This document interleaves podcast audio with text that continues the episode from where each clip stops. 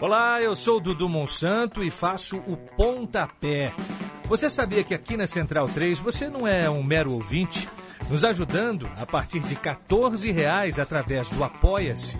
Você se torna membro do Clube Central 3, onde concorre a prêmios exclusivos, além de participar de um grupo de discussão sobre o conteúdo dos nossos podcasts. Acesse apoia.se barra Central 3 e colabore com a mídia livre e independente.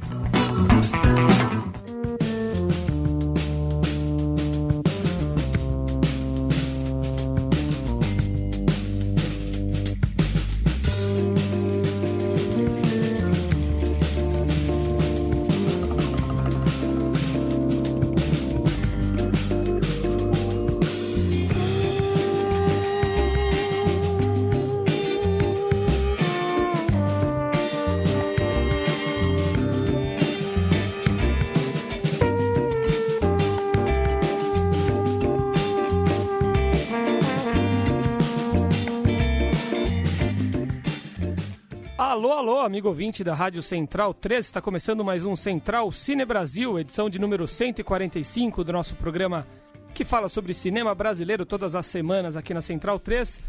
Ao som de João Donato, álbum Elétrico, a faixa G8. Eu sou o Lucas Borges apresento esse programa ao lado de Paulo Silva Júnior. E aí, Júnior? Dali Lucas, tempos de festivais muito interessantes, alguns deles dos nossos favoritos. Falamos nas últimas semanas da Mostra Ecofalante, que ainda está rolando e a gente segue recomendando muita coisa boa na Ecofalante. E a gente entra agora num clima de inédito que começa semana que vem, é o tema principal do nosso programa de hoje, com o filme que a gente vai tratar, tendo um lançamento nesse festival que trata dos filmes relacionados à música. Vamos nessa. O Inédit, né? Começa dia 12 de junho, quarta-feira, vai até o dia 23, correto? Sessões gratuitas também, muito filme bom nacional, tratando aí sobre alguns gênios da música brasileira. A programação tá bem bacana nesse ano. Tem Alceu Valença, tem Jackson do Pandeiro, Arrigo Barnabé.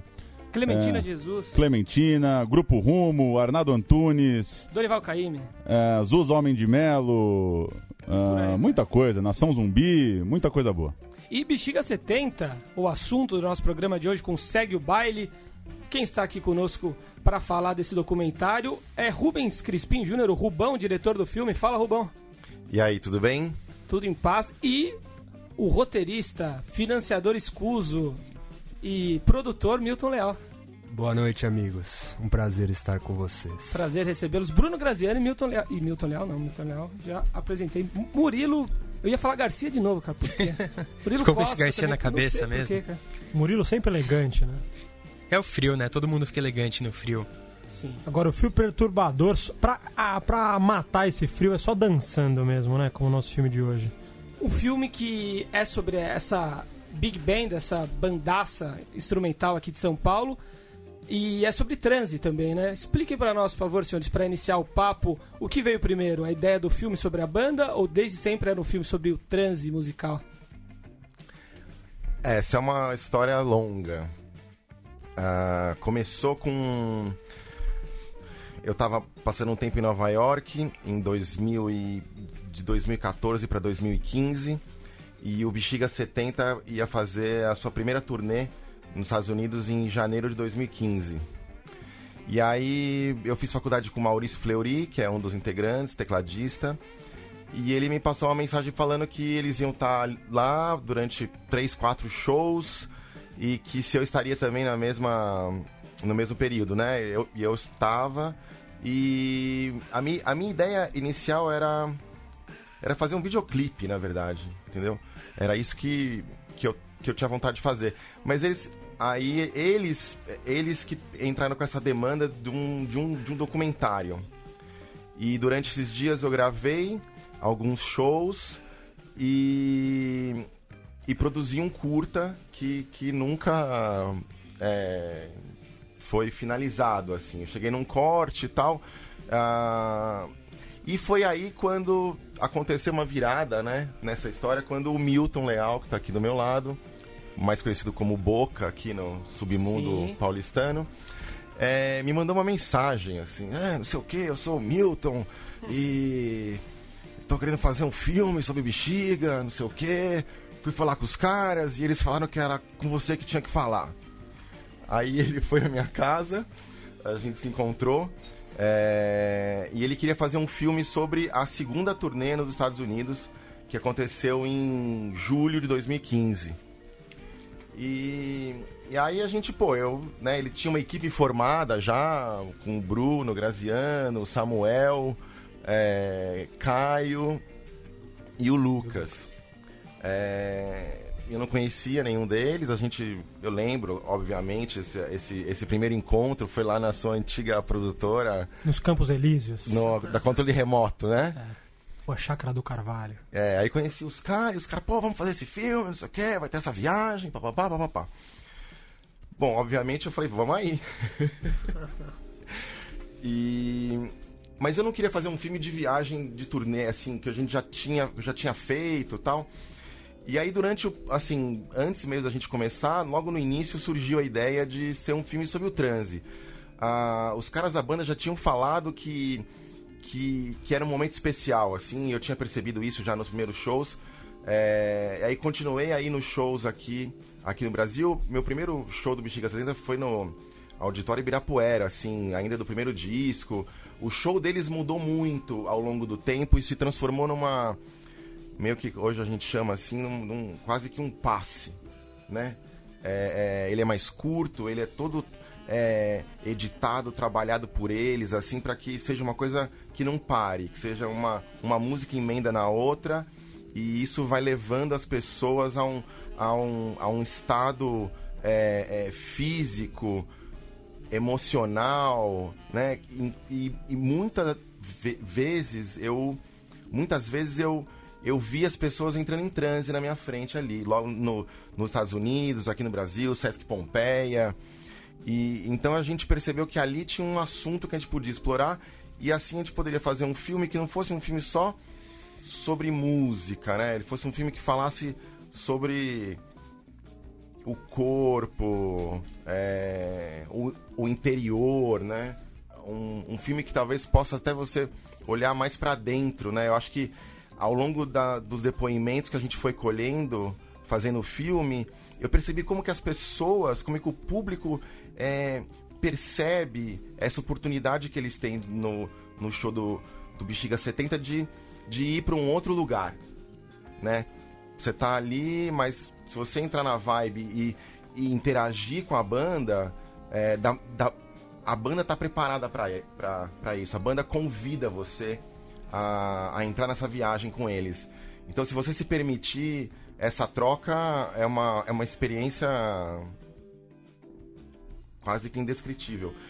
Mas eu fiquei muito impressionado com a clareza e com a percepção das pessoas e, e com essa unidade de, de, de sentimento. Assim, as pessoas, em qualquer lugar do mundo, elas entendem o, o, o, o show do Bexiga de uma maneira igual. Eles conseguem se comunicar com todo mundo. Isso é uma coisa muito interessante. E eles têm uma projeção muito grande fora do Brasil por conta disso, assim. E que que, como que você fez essa pira virar filme? Quais são as concessões ali na ilha de edição pra pra, pra dar um pra criar um fio narrativo, pra ter uma, uma linha de raciocínio ali na curva do filme? Que momentos que você olhou, é, porra, entrei aqui, entro na viagem do filme, mas teve um momento que o filme tava te pedindo algo mais de, de fio condutor, de personagem, enfim, fala um pouco da, dos dilemas aí de fazer o transe virar algo que você conseguia enxergar como filme ali na timeline. Bom, o processo de montagem desse filme é, acho que demorou mais do que toda o processo de produção, de captação. Por quê? Porque a gente foi depois que a gente achou que já tinha o material necessário, isso durou um ano, né, de, de, de gravação. Foi o ano de 2015, um pouco em 2016. É, a gente produziu muito material, foram 22, 23 shows que a gente gravou. É, e mais entrevistas com todos os, os músicos, com diárias que a gente levou alguns dançarinos para dançar pela cidade. É, então foi um material muito grande, um material difícil de ser é, editado sem um, um, um, roteiro de edição, né? Então a gente durante um tempo editou o filme, chegou num corte, é, mas esse corte não, não, não acabou agradando muita gente. Eu gosto muito desse corte, o Milton também o Grazi também. Mas é um filme com um tempo mais dilatado, mais lento. Esse e... o anterior, o corte anterior. É. Foi a banda que não gostou, no caso? Ninguém, nenhum deles me falou que não gostou. Eles falam que eles sentiram falta de algumas coisas. Por exemplo, falta da banda. O primeiro corte, assim, praticamente não tinha cena da banda tocando. E, e eu fiz uma escolha um pouco é, radical de não ter depoimento em on, né? As pessoas que estão falando não aparecem ao longo do filme. Então, isso é uma narrativa muito difícil de fazer você com que as pessoas fiquem ligadas ali. Como você não vê a pessoa que está falando, é, a, a, a, probabilidade de, de se distrair, de você perder o, o, o, te, a, de estar com aquele espectador amarrado ali, eu eu confesso que o primeiro corte não, não tinha isso. Eu acho que foi uma. Acho que a grande. A grande, a grande falha. Por quê? Porque o segundo corte tem as mesmas cenas, os mesmos depoimentos, em ordem diferente, com 10 minutos a menos. Né? Ele, é mais, ele é mais rápido. Depois eu fui é, acessar o material bruto de novo no começo desse ano. Foi um processo interessante, porque já fazia tanto tempo que eu tinha visto aquelas imagens e elas já eram tinham significavam outras coisas. Esse esse novo corte teve a participação muito importante da roteirista Ana Durães, é, que, que durante o ano passado, 2018, pegou esse corte antigo, é, pegou a transcrição que o, que o, que o Boca tinha é, e teve um trabalho muito interessante de reorganizar o filme inteiro e produziu um novo roteiro, quer dizer, um roteiro mesmo, assim, de edição, com todas as falas tal. E aí no começo do ano eu, eu, eu peguei esse roteiro e, e comecei a remontar. Foi um processo até rápido, é, que foi de janeiro até a data da inscrição para o InEdit, que foi 15 de março, assim, foi super corrido. É, e eu usei a data do festival assim como uma data final para ter um corte. Para desistir do filme?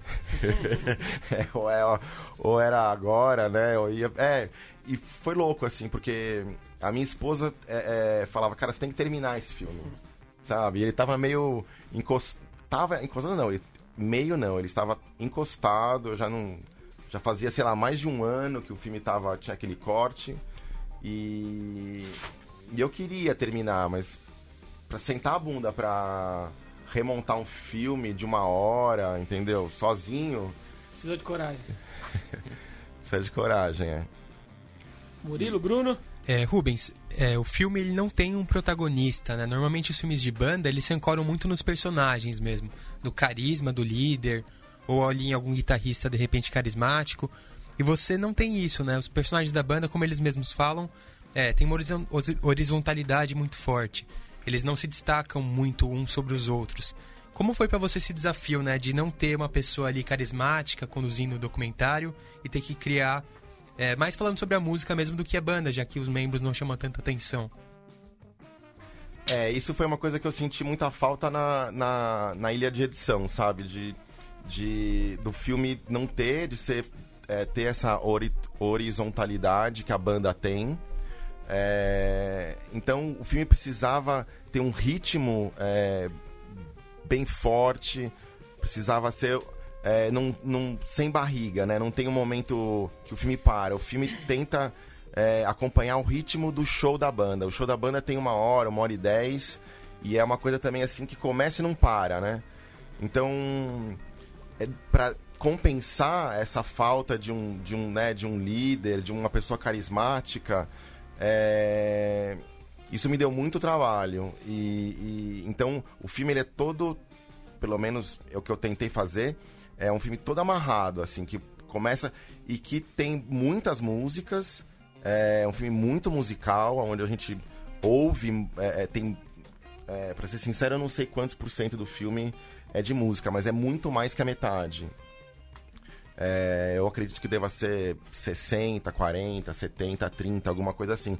De, de, de música a mais do que de, de depoimento, né?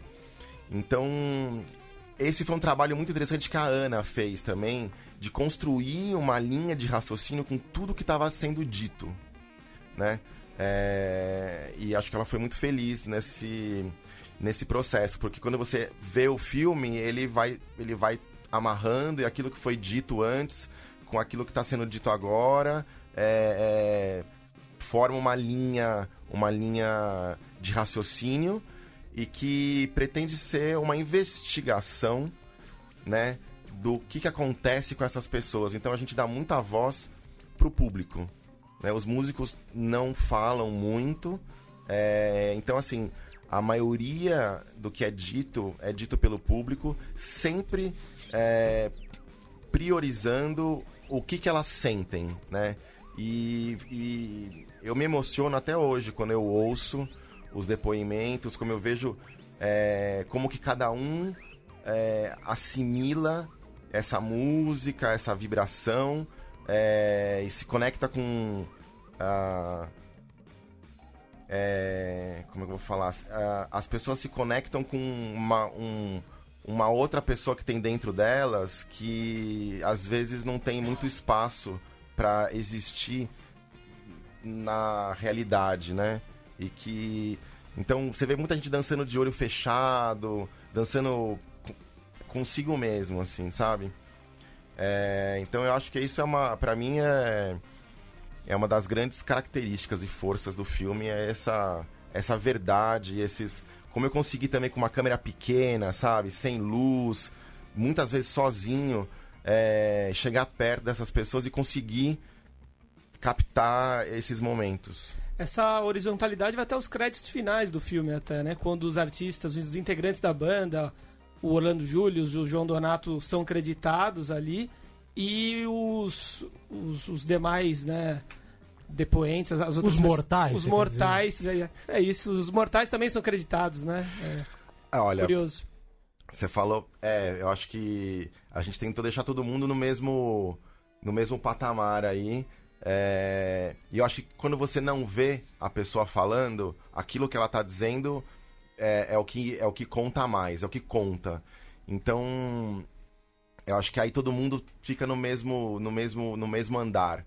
Mas é, tem passagens que eu acho muito fantásticas, e acho que a maior de todas é a do João Donato, que é uma frase que começa o filme, que diz que música devia ser vendida em farmácia, é. né, como, como um remédio para qualquer coisa. E, e, eu acredito muito nisso, eu acho que eu sou uma pessoa muito ligada à música, é, já fiz alguns filmes com essa, com essa temática, é, só aprendo mais, acho que esse filme me fez ouvir música instrumental, é, de uma outra maneira. Eu percebo agora, quando eu ouço músicas como de, de bandas grandes, né? Que tem muitas, é, no, no, tanto no Brasil quanto no mundo. É, como que os instrumentos, como é que eles trabalham juntos. Isso é, é uma, é uma percepção que eu não tinha antes, sabe? Então, eu agora, quando eu ouço música instrumental, eu consigo perceber os instrumentos separadamente, como que, enfim, toda uma relação musical que eu, que eu não tinha. É, e acho que música é uma coisa que, que faz parte do nosso dia a dia, né? É, é uma coisa que nos, que nos separa. Também tem uma outra frase muito legal de um, de um, de um, de um cara, de um depoente, que diz que a gente tem que comer, a gente tem que beber, a gente tem que fazer música, assim, como coisas é, básicas, assim, para sobrevivência. Bruno Graziano?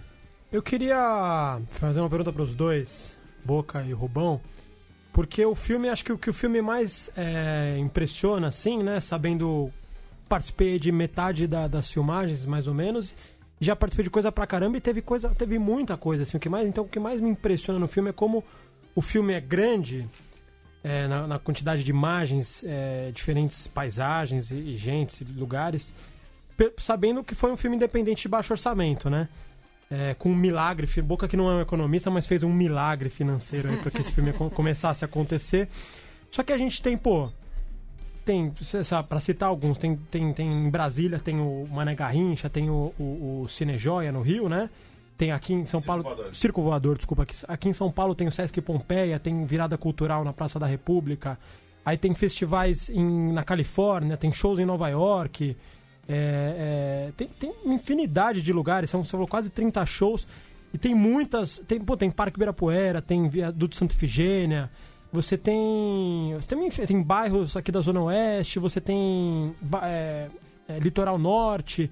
Você tem um filme realmente muito grandioso que só, só pode ser feito como um filme independente, né? Isso que é engraçado. É um filme tão grande que um filme de edital, com tudo certinho, talvez não, consegui, não conseguiria essa grandeza que só a liberdade traz, né? De uma equipe parceira, de, de permutas e de, de poder filmar quando se quer e tal, quando se tem tempo livre. É, então, para fazer uma pergunta dialética aqui, eu queria saber qual foi a maior frustração, primeiro, desse processo todo, dessa demora toda. E a pergunta principal é: de tanto material, de tanto show, de tanta experiência, para vocês dois, pessoalmente, qual foi a hora mágica realmente? Qual foi o grande momento da captação? Bom, vou tentar responder aí, são duas perguntas em uma, né? É, de fato, é, foram muitas diárias feitas, né? Com um dinheiro que basicamente não existia, né? Eu fiz um empréstimo bancário pra gente conseguir fazer essa maluquice que foi viajar com seis pessoas para Nova York, todo mundo socado dentro de um apartamento no Harlem. E mas deu tudo certo no final das contas, né? Todo mundo ficou feliz, voltou e, enfim. Eu acho que a maior frustração pessoal, eu vou falar por mim, tá? Eu não vou nem, não vou nem falar sobre o filme porque não dá pra colocar o filme num- num- numa escala de frustração porque um projeto feito desse jeito como foi feito não dá nem pra falar em frustração, né? Pro projeto em si, mas pra mim é, com certeza foi depois disso tudo até agora eu não consegui entender o que, que é o transe pra mim o transe musical que foi basicamente o início disso tudo né eu num, num belo dia que eu tava num show do Bexiga 70 não era o meu primeiro show deles mas eu tava num show deles na Vila Madalena é, sob efeito de drogas, confesso, e eu tive uma, uma explosão sensorial assim incrível que aquilo me, aquilo me fez pensar e aquilo ficou guardado dentro da minha cabeça. é, o que, que tinha acontecido naquele dia e tal, e, eu- e depois de muito tempo eu resolvi tentar investigar aquilo. Né? E aí fui atrás da- dessa ideia maluca de fazer esse filme, conheci o Rubão e a gente fez isso daí. É, mas apesar disso, depois de tantos shows e tantas entrevistas e tudo mais, eu, eu dentro de mim ainda não consegui entender o que, que aconteceu aquele dia e nos outros dias. Então, pra mim, é uma frustração pessoal aí de não, de não conseguir desvendar esse mistério que é o transe musical, que é, ele só pode ser traduzido é, pessoalmente. Cada pessoa tem que falar por si só e não tem jeito, e acho que isso o filme traz muito. É, agora, você perguntou sobre a hora mágica. Eu acho que a hora mágica desse filme é. E de novo, vou ter que falar por mim. Foi em Brasília, no show que o Bexiga 70 fez com Orlando Julius. Pra quem não conhece, Orlando Julius é o pai do Afrobeat. Muita gente pensa que o Fela Kuti, que é, enfim, uma figura grandiosa da música mundial, né? É, foi o inventor aí desse ritmo, Afrobeat, mas a verdade é que Fela Kuti era uma criança tocando na banda de Orlando Julius, na Nigéria, nos anos 60, né? Então, Orlando Julius é, veio ao Brasil, 78 anos, não, 80, e- sei lá, 80 e tantos anos de idade, é, mas assim, um pulmão indescritível. Tem uma cena dele no filme que é belíssima. Eu assisto essa cena e todas as vezes me dá vontade de chorar, porque é um sujeito assim grandioso, 60 anos de música, 60 anos de música, e aquele show em Brasília foi muito especial. Foi uma coisa assim fantástica. Então, aquele com certeza. O momento mágico do, do filme é. Tava eu e o Boca só nesse, nesse dia em Brasília. A gente foi. A gente pegou um job para um jornal para fazer uma matéria sobre a China que tinha que ser perto de Brasília. E aí pegamos esse job meio roubada e, e em- embutimos essa grana para poder pagar essa viagem para Brasília, que foi acho que a última viagem das últimas dos últimos momentos assim de, de, de gravação. E a gente ouvia o som. O Boca morou na minha casa também. Isso é uma coisa que a gente que tem que ficar registrado aqui. É, morou na minha casa, sei lá, seis meses. Mais Boca não. É, por aí. E, e a gente editava o filme lá, sabe? Foi uma época, inclusive, muito especial que eu tenho ótimas lembranças da- desses momentos. E a gente ficava ouvindo Disco High Life é, do Orlando Július, assim, tipo, de manhã, 6 horas da manhã, mas muito alto, é, para dar aquela animada. E quando a gente descobriu que o Bexiga 70 ia fazer um show com Orlando Július, cara, nossa. Porque assim, esses caras mais velhos, em geral, né, dificilmente vêm pro Brasil. E aconteceu comigo em várias situações de caras que eu descobri, me apaixonei e fui ver que o cara já tinha morrido, ou, ou é um cara que já não tá mais em atividade, né? E Orlando Július é um cara que tá em plena atividade, continua fazendo shows é, pela Europa frequentemente. E esse show em Brasília, ele entrou, era duas horas da manhã. É, e, e- e essa cena que o Boca falou, que é uma cena que ele se emociona, eu acredito que seja a cena que Orlando Július tá entrando no palco, né? É isso, Boca? exatamente, exatamente. É, esse momento foi muito mágico porque eu tava é, no backstage é, com a câmera sozinho, a- o bexiga entrou e depois eu, eu peguei- tava muito grudado com o Orlando atrás de uma cortina e ele tava sendo apresentado pelo Chris Scabelo, que é o, que é o, que é o guitarrista.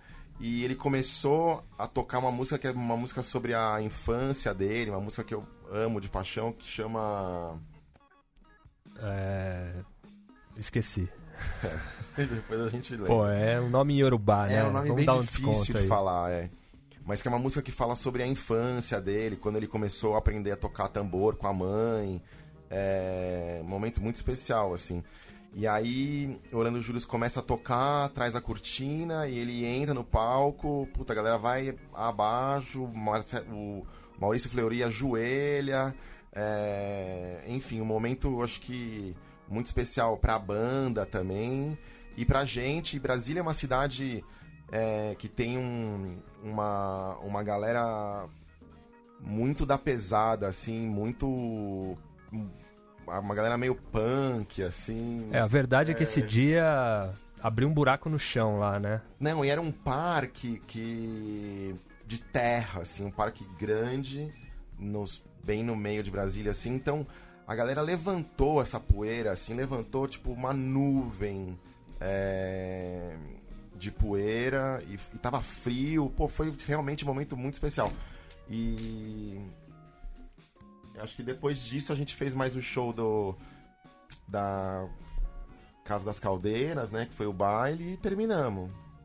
Mas depois, de, depois desse show e o, e o, o ensaio também pra esse show foi, um- momento muito especial. Foi quando a gente conheceu Orlando, a esposa dele, a Latoya, que tá no filme, que, que dança, aquela dançarina ali, é a esposa dele. É, eu já conheci vários músicos, já várias, assim, dessa. é, trabalhando com, com filme, com, com vídeos e tudo mais. Você conhece, né, várias celebridades aí, musicais e tal. E ele foi uma pessoa muito. É, qual que é a palavra? Humilde, né? Muito. Cara. Um gênio, né? Um monstro. O cara super, super de boa. Enfim, foi um prazer conhecer e, e tá marcado, assim, na minha vida esses momentos. Pedro Botton chegou aqui, hein? Já falamos demais, hein? Se você repetir alguma coisa, eu vou puxar o, o microfone. Pedro Bolton, você que é um esteta, gostou do filme, né? Gostei do filme, gostei, gostei. Bom, tem ali um. Pô, mas tem- vocês nunca falam mal dos filmes aqui, não? Não, mas ele tem uma atenção. Ele tem uma atenção com o design gráfico presente ali, né? Em todos os, os letreirinhos ali, né? A marca do filme também é bem forte ali. Parabéns. É, eu. Parabéns pelo filme, Rubens e Boca. E eu, eu tava assistindo o filme. E é uma provocação, assim. É, aqui, pelo menos, o Bexiga 70 é bem famoso em São Paulo, né? E já tem essa aura que no show do Bexiga 70 as pessoas vão e dançam. O pessoal já- já sabe que isso acontece. Vocês sentiram isso lá? O Boca, principalmente, que acho que estava mais ligando, ligado no clima. As pessoas já vão meio inclinadas a fazer isso? Ou não? Ou as pessoas nem conhecem o Bexiga? Qual que é sentido? As pessoas nem sabem o que, que é e são realmente contaminadas por, esse, por essa música? Ou não, as pessoas vão meio inclinadas pra isso mesmo, então elas já estão meio abertas pra isso, e daí isso faz com que a música entre mais fácil dentro delas e elas já vão meio que querendo dançar. São as duas coisas. Eu vou falar depois o Boca fala. Que o Boca já, já se posicionou aqui em direção ao microfone. Pra responder essa pergunta, acho que a melhor maneira possível é eu vou te contar um caso de uma pessoa que a gente encontrou no metrô em Nova York, um senhor que viu um tripé que a gente tava carregando e falou: "Oh, eu tenho um tripé igual a esse". A gente falou: "Ah, que legal. Oh, a gente tá indo num show hoje". E era um show no Lincoln Center às 7 horas, de graça. E falamos assim, se você, se você é, tiver disponibilidade, aparece lá no show. E esse senhor apareceu no show de casaco, de mochila, e, e ele começou a dançar, dançar, dançar, até ficar todo suado, a- de tirar a mochila, o casaco, tava com uma camisa azul, a camisa ficou inteira suada, e no final do show ele se jogou no chão. Foi um momento Despirou. catar, catártico, Graziano estava lá. é, E, essa pessoa, e esse senhor não conhecia a, a banda, nunca tinha ouvido falar. Então acontece as duas coisas no show do Bexiga. Tem muita gente que vai no show porque já conhece, em, é, que são fãs que inclusive a gente vê com frequência, e pessoas que não conhecem e se encantam. Né? Eu acho que é, do jeito que tá configurado o show agora, é difícil alguém ir e não, não se envolver. É, isso era uma coisa, inclusive, que eu pensava muito é, antes da gente começar a fazer o filme, né? Será que esse transe só acontece comigo? Ou só acontece com as pessoas que conhecem a banda? Da onde vem isso, né? Até que a gente viajou, foi pro, pro, pros Estados Unidos e lá o Bexiga tocou é, em festivais que as pessoas definitivamente não conheciam a banda. Eram festivais, grandes festivais abertos na rua, festivais de verão norte-americanos, né? Então o público ali não sabia quem estava no palco, não sabia a nacionalidade da banda e nem nada. E a gente via as pessoas lentamente, assim. Era uma coisa incrível. A primeira música a pessoa tava batendo o pezinho no chão. A segunda música levantava a mão. A terceira música já tava mexendo o quadril. A quarta música já parecia estádio de futebol. E na última música tava todo mundo pulando, se abraçando, suado e, enfim, é, em transe, vamos dizer assim, né? É, sobre isso eu ia perguntar, não era um festival de músicas dançantes, que todo show a galera tava dançando. É, Não. Vocês sentiam uma diferença mesmo no, no clima, quando o Bexiga se apresentava. Exatamente. E, e essa, essa diferença ela vinha com o decorrer do show. Não era uma coisa assim que automaticamente na primeira música as pessoas saem pulando, não. É como se fosse uma construção interna. É como se as moléculas do corpo começassem a se aquecer e no final do show elas estivessem absolutamente agitadas e não, não, parado, e não paravam. É, e isso, acompanhando a banda ah, pelos shows que eles fizeram na Europa, muitos shows na Europa, né? a banda é muito conhecida na Europa, é, lá é igual, é a mesma coisa. Então, qualquer lugar que eles vão, acontece a mesma coisa. Não, não existe. Os caras foram convidados para um casamento indiano. Eles tocaram num casamento indiano em, no Rajastão. É uma coisa meio maluca, assim, de pensar, mas acontece, né? Aqui no Brasil, muita gente conhece, obviamente, e aqueles que já conhecem começam a dançar na primeira música, né? Isso é muito normal.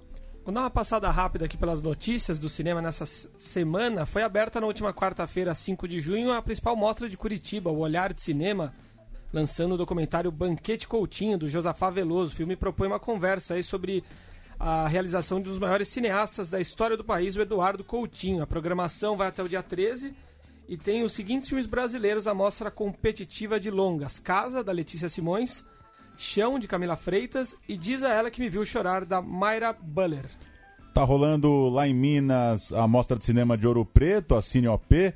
Também começou nessa semana, tá correndo até o dia 10. A mostra contemporânea tem 22 filmes brasileiros. O Cine OP é sempre muito diverso e bem abrangente. Muita coisa boa, vale a pena dar uma sacada é, na programação e ficar de olho aí nos filmes lá do Cine OP. E tem a Guarnicela em São Luís do Maranhão também, chega na semana que vem, mais uma edição do, do festival. Entre os destaques da programação estão a estreia de Legalidade, filme do Zé Cabrito com Leonardo Machado, Cléo Pires, Fernando Alves Pinto e Letícia Sabatello. O evento vai de 14 a 21 de junho. E só para dar uma passada aqui em outros filmes do Inédit, que a gente falou rapidinho na abertura, é, a competição nacional tem Alceu Valença na Embolada do Tempo, filme da Paola Vieira, é, fresquinho, chegando agora aos cinemas em 2019. Amigo Arrigo, é do Júnior Carone, do Alain Fresnot, também filme novo de 2019. Antes que me esqueça, meu nome é Ed Star, é um filme do Fernando Moraes, um documentário sobre o, o, o Ed, o Ed Star, o Edivaldo Souza. Dorival Caymmi, o Homem de Afeto, o filme da Daniela Breutmann, que já passou, né, Tudo Verdade, já rodou em alguns festivais, chega agora no Inédit. Meu Amigo Fela, do Joelzito Araújo, também passou pela É Tudo Verdade, com um grande lançamento e tem nova oportunidade para ser visto aí no Inédit. O Barato de Acanga, do Thiago Matar, outro filme que já passou por alguns festivais, é, passa ali na, no Woodstock brasileiro, digamos assim, a, a, a intenção de fazer um festival do tipo lá em Iacanga nos anos 70. Rumo, que é o filme sobre o grupo Rumo, do Flávio Frederico e da Mariana Pamplona. É, outro filme que também já rodou em alguns festivais. Tudo pela música, aos 20 anos da DEC. Fala da DEC Disc, a gravadora. Esses são os filmes da, é, da mostra. De uma, de uma mostra competitiva. Claro que a programação é muito maior, vale a pena dar uma olhada. E só uma última coisa da gente voltar para uma rodada aí de mais um bate-papo. É, tá aberta a residência base, que é uma, uma iniciativa de, de reunir uma galera com projetos, com roteiros, com argumentos para uma, uma imersão de, de construção de filmes. Iniciativa da Mariana Bastos, do Fernando Sapelli, do Esmir Filho. A Mariana mandou um áudiozinho pra gente aí para contar o que é a residência base, falar um pouco dos filmes que já passaram por lá e convidar quem tiver projetos e que tiver uma pira de escrever seu roteiro, seu argumento para desenvolver numa imersão junto com uma, uma galera que está lá fazendo o mesmo, é só entrar lá no site da Residência Base. Inscrições estão abertas até 23 de junho. Vamos ouvir a Mariana e a gente já volta. Oi, eu sou a Mariana Bastos, eu sou uma das idealizadoras da Residência Base, é, que é uma residência artística para desenvolvimento de roteiros, onde a gente propõe uma imersão afastada da cidade, é, em meio natureza, assim, mas num lugar com bastante estrutura, quer dizer, no sentido de de hospedagem, alimentação e transporte é tudo oferecido pelo, pelo programa, né? então não tem custo aos participantes e a gente leva sete pessoas com projetos pré-selecionados através da internet, é, onde a gente tem inscrições no nosso site www.residenciabase.com e, e a partir das ideias, né, a partir de argumentos, é, a gente seleciona essas pessoas que passam por uma, uma, uma, primeira fase de curadoria e depois por uma segunda fase de curadoria, onde a gente entra em contato e entende melhor com cada um desses pré-selecionados sobre o que é cada projeto. Com relação aos projetos que já passaram por lá, a gente teve entre os destaques da nossa primeira edição, né, a gente só teve uma, é, foram os, acredito que o da Caroline Leone, que é o Pela Janela, e o do Ari Muritiba, Para Minha Amada Morta, que, que foram dois projetos que passaram por lá ainda em fase né, de desenvolvimento e foram aprimorados, depois foram produzidos e, e legitimados, aí, reconhecidos em festivais nacionais e internacionais. Com relação Tá aí, só o. Desculpa, Lucas, só pro Pedro registrar as três estreias dessa quinta, 7 de junho. 6 de junho, desculpa. Vamos lá, tem três filmes que estão estreando. É, até agradecer um aplicativo que eu uso aí para pegar as estreias, Cinemobits. É, se vocês quiserem entrar em contato aí com a gente, enfim, é, enfim, agradeço aí, que é um bom aplicativo para quem quer saber as novidades aí, as estreias da semana. Tem o, do Brasil inteiro, várias cidades, muitas salas. Acaba não tendo tudo, porque eles pegam ingresso.com, essas coisas, eles pegam de base, assim. Mas muito bom, muito bom. É, então, tem é, a história de um sonho, é, o filme do Corinthians, é, dirigido pelo Ricardo, Ricardo Aidar e Marcela Coelho, um documentário contando a, essa paixão sem limites que invade corações e territórios. Tem por tradição fazer de qualquer lugar do planeta a sua morada do Eopoco Oshui do Brasil, no Brasil ou no Japão, a Fiel joga junto. Então, Finalmente um filme para superar o Dedir Macedo em bilheteria, então. Sim. E qualidade. Vamos ver se, a, se, as organizadas vão comprar ingresso, distribuir aí, fazer o. Não precisa. É, não precisa. O outro, Amazônia Groove, já falamos dele aqui, passou em festival, é, também está entrando hoje, dirigido pelo Bruno Murtinho. É uma ficção e, a, e aborda o meio ambiente é, vem, vem, aborda como o meio ambiente vem sendo tratado desde o início do, do século XX. Né? A produção resgata personagens históricos e reúne depoimentos de representantes dos mais diversos segmentos ligados ao tema. E, para terminar, o último, Beatriz, é um filme com um elenco aí estrelado, aí Marjorie Estiano, Sérgio Guizé, Margarida Marinho, Beatriz Batarda e Luiz Lucas, dirigido pelo Alberto Graça. Também é um drama, né? Passado em Lisboa, a atriz, é, o personagem Beatriz é, interpretada pela Marjorie este ano, inspira as histórias do livro do marido, o Marcelo, o Sérgio Guizé. A participação dessa mulher como personagem é fundamental para alimentar a sua criação. Então, três, três estreias nacionais aí. Filminhos meio. É, o Amazônia Groove mais. O, o Corinthians. Groove é um né? belo trailer. O, então, eu queria dizer só, mas assim. O fica pelo Coringão mesmo. O, o Corinthians, a Amazônia e um aguinha com açúcar aí pra gente dar uma relaxada, né? Bom. E... O Beatriz levou pau da Folha hoje, que o filme Aquela coisa meio. O filme tem boas intenções, mas é xoxo, sabe? Essa, folha, essa, é a manchete. O Amazônia só... Groove foi bem, que é um filme que tem, o, tem os artistas aí. Não, mas tem o um Amazônia climão, Groove, né? a crítica aqui do Sérgio Alpendre, não gostei, achei uma preconceituosa. Depois leiam, né, pra, pra, pra entender melhor. Onde ele classificou o filme como bom. Eu não gostei do tom que ele usou, assim. Folha. Folha de São Paulo. E o classificou filme. como bom? Classificou o filme como bom e fez uma crítica meio. Sabe, sabe quando você não sabe falar? Leiam a crítica do Sérgio Alpendre na Folha sobre a Amazônia Groove, que parece um filmaço. Não, e o filme do Corinthians tinha tudo para ser bom. O filme surge porque a ideia é fazer um filme sobre como o Corinthians nunca teve um estádio, mas a torcida sempre se sentiu representada onde ele tivesse. Mas aí, tchan, tchan, tchan, entra o Corinthians e virou um filme sobre Itaquerão. É, então, a verdade é... é que esses filmes da Azul, esses filmes sobre futebol são. É, mas esse branca, tinha potencial. Graça, esse tinha potencial, né? hein? São não, não, não, não, não tá Mas altura, ele... né, dos times. O do, do, Atlético, da Libertadores, talvez seja o melhor desse, dessa leva de filmes sobre Eles estão mudando um pouco, aí, né? né? O último filme da Lina Chami, do Santos, o time de todos os gols é e tal, já é outra pira, já é um filme mais de, é, de viagem. Pira, né? Esse já é mais, já não é um filme de efeméride, nada. É filme de. É um grande é, é uma grande colagem de vários gols e comemorações. Esse já é mais legal. O Democracia, né? Que tem participação. É, mas aí não é canal 3, azul, é, né? É, não é o azul, mas é, um, é um bom filme. Agora, voltando pro Inédit e pro Segue o Baile, a gente não falou das sessões do filme, né? No, no festival. Todas as sessões do, do festival são gratuitas e o Segue o Baile vai estar no dia 13 do 6, uma quinta-feira, às 20 horas, lá no SPCine Lima Barreto. No dia 15 do 6. Que é o... não, desculpa. É, Centro Cultural São no Paulo. No Centro Cultural, é que já faz parte do circuito específico, é. Ah, eles, tá. é, mas é no Centro Cultural lá na Vergueiro, né?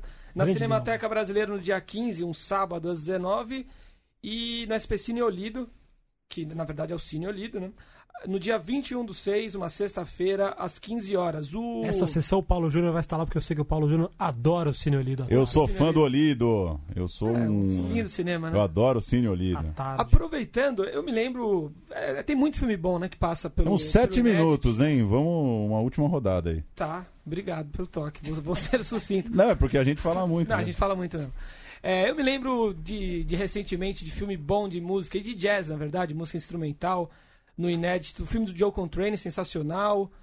Se a gente for falar de mais, mais filmes nessa pegada, na pegada do, do Bexiga, tem o filme do Chet Baker também, que é um baita documentário. Eu queria saber de vocês quais são as referências aí, do que vocês lembraram na hora de colocar o, o Segue o Baile na rua. Olha, eu vou depois passar rapidamente a bola aqui pro meu amigo Boca.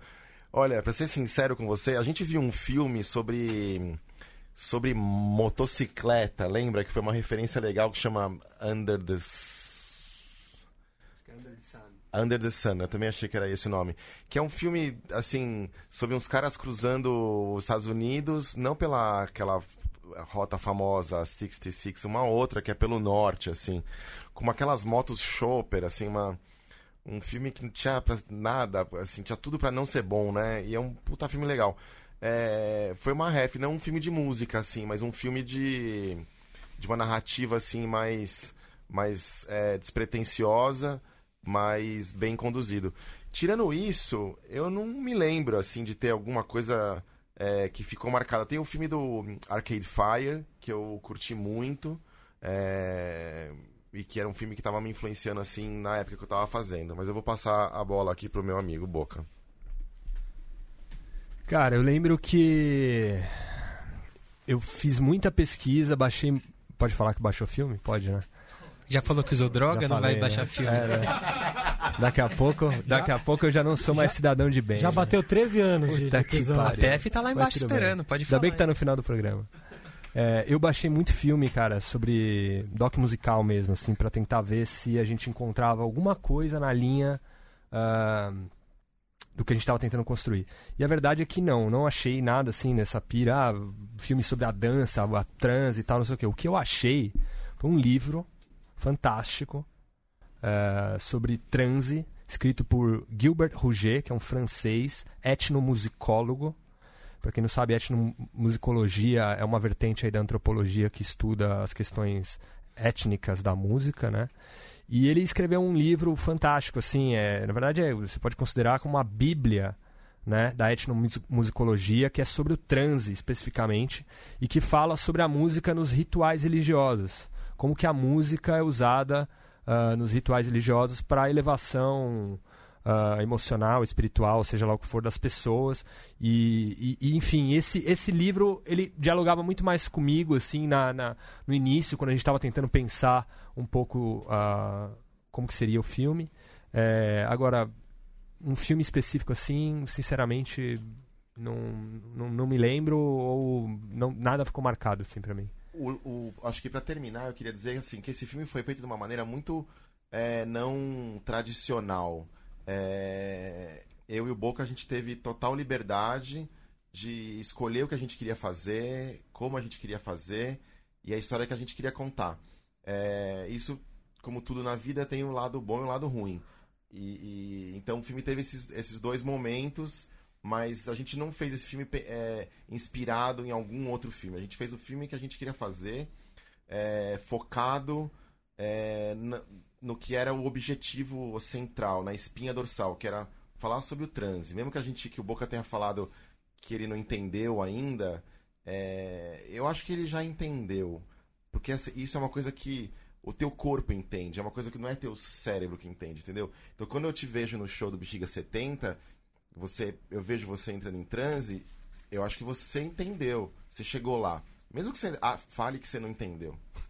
Eu posso ter chegado lá, mas daí a ter entendido são A outros gente não quer 500. que É, exatamente, é. talvez não precise entender, né? Inclusive, isso foi uma coisa que mudou. é, na frase inicial do, fi- do- da primeira versão, era dizia que era um- uma viagem para entender o transe musical. E isso mudou para agora, que é a frase que é: é uma viagem para investigar o transe musical. Porque realmente a gente não entendeu. É. E nem sei se alguém vai entender, nem sei se a gente quer que entenda. É, o que a gente quer é investigar. Na verdade, a gente quer um pretexto para se jogar lá, né? é, nos shows e, e entrar em transe, porque eu entro em transe nos shows do Bexiga 70, nos shows do, do Sean que é o filho do Fela Kuti, que fez um show no Sesc Pompeia, é, que foi marcante na minha vida, assim, onde realmente eu fui para um outro lugar. Queria fazer uma pergunta aqui que me chamou a atenção. É, é, a gente tá aqui, né? Sete homens falando de um filme de uma banda formada por, pelo Wikipedia, dez homens. Pelo, pelo filme são nove, né? Vocês contam nove. A Wikipedia deve estar errada, provavelmente, certamente. É, e eu queria saber o que vocês acham, se, se essa masculinidade toda influencia na banda, essa coisa de não ter nenhuma mulher tocando com eles ali. Se isso, se isso tá na, na banda de algum jeito, ou vocês acham que não é nenhuma questão pra eles, eles nem. Eles, eu queria também saber se eles pensam sobre isso, já refletiram um pouco sobre isso, ou não, se foi orgânico essa formação dessa banda entre esse grupo de amigos homens ali, e se você acha que a banda tem essa, de algum jeito essa coisa do gênero, porque são nove caras, né? Bastante homem junto. É, são muitos homens e, e é uma relação é, complexa entre eles para fazer qualquer coisa, para até a esquina. É um, eu tiro o chapéu para os caras, para eles conseguirem, porque assim, eles só estão juntos porque eu, na minha opinião, porque eles gostam de tocar. E o Bexiga 70 é um espaço onde eles podem tocar a música deles. Igual o Segue o Baile é um, é um, spa, é um filme que a gente fez, o filme que a gente quis fazer. Então, é um, é um filme que me deu muito prazer, que eu rodei tudo que eu quis rodar, assim. A gente não. Ah, vamos fazer, vamos então, vamos, vamos lá no show, vamos, vamos para Brasília, vamos, vamos. É... Então, assim, sobre gênero, eu acho que é uma. O Bexiga 70 começou como uma amizade entre alguns dos integrantes, entendeu? Que já tocavam juntos em outras bandas, caras que se conhecem, e aí agregaram outras pessoas que não eram desse, desse, desse círculo, por exemplo, que é o Douglas, por exemplo, que é o trombonista, que é um que é um músico assim bem fora da curva, assim um talento. É, ele vibra, assim o, o, Douglas ele ele treme assim por dentro e, e, ele, e essa vibração chega em todo mundo, assim é impressionante. Então assim eu não é, isso acho que é uma pergunta que tem que ser feita para eles, é, na verdade. Eu, eu, acho que assim, tem uma questão, é, é, você colocou, faz total sentido, são nove homens ali. É, agora, vez ou outra, eles fazem shows com mulheres no vocal, é, como cantoras mesmo, né? Uh, tem uma Lineker, Tulipa Ruiz, Jussara Marçal, que costumeiramente fazem shows com eles.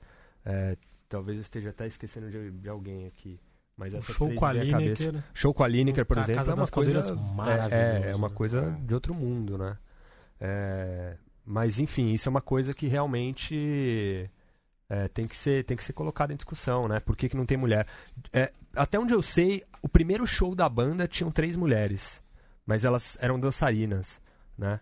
É, a ideia era meio que fazer como como Fela Kuti tinha lá as, as Calacuta Girls lá, alguma coisa assim. Então tinha, tinham três dançarinas, mas acho que ficou no primeiro, no segundo show, depois elas saíram. Porque também, né, não ia ter cachê para todo mundo também, né? Já, geralmente já não tem cachê nem para os músicos, né? Então, imagina para as dançarinas. Mas, enfim, é, vira e mexe eles fazem shows com mulheres uh, à frente da banda. É isso, né? Esgotou-se o nosso tempo. Sim, demais. Senhores, muito tá obrigado ótimo. pela presença, parabéns por terem finalmente colocado o Segue Baile nas telonas aí. Temos três grandes oportunidades de assistir ao filme em sessão gratuita. O filme deve, deve entrar em cartaz depois? Vocês têm alguns planos? Então, o filme segue agora para o circuito de festivais, né? Esse foi o primeiro festival que a gente escreveu, a sua nova montagem, o, o In Edit. O filme ficou pronto é... segunda-feira. Segunda-feira eu fui deixar o filme lá. Ainda bem que chegou a porcaria do festival, hein? Senão, senão ficaria pronto em agosto. E, e agora a gente vai fazer a versão em inglês tal, blá blá blá. E. Esqueci o que eu ia falar. É, do futuro. Vai rodar os festivais? Ah, é, isso, vai rodar os festivais. E a gente já tem um plano, uh, que é uma iniciativa da própria. Uh, de algum. De um, do Daniel Nogueira, que é o, o saxofonista de fazer uma sessão no espaço Itaú, né, a, é, seguida de um pocket show. Legal. Então, além dessas sessões aí do Inedit, a gente em breve já vai ter mais umas sessões ali no espaço Itaú da Augusta. Aqui, aqui na rua. Interessante como ciclos, né? Melhor terminar, né? Um Melhor abraço, ficar por aqui. Um abraço a todos, até semana Valeu, senhores. Vou subir o João Donato elétrico de novo para fechar. Valeu!